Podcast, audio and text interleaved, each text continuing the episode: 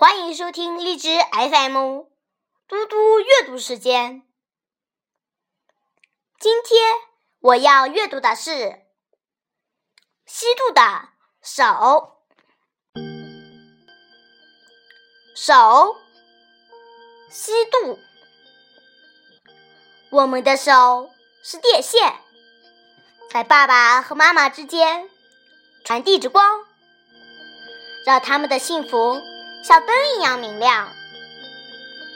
我们的手是桥，跨越海洋，在陆地和陆地之间传递彼此的问候。我们的手是船，在心灵和心灵之间。托起洁白的帆，我们的手是小鸟，在星辰和星辰之间快乐的飞翔。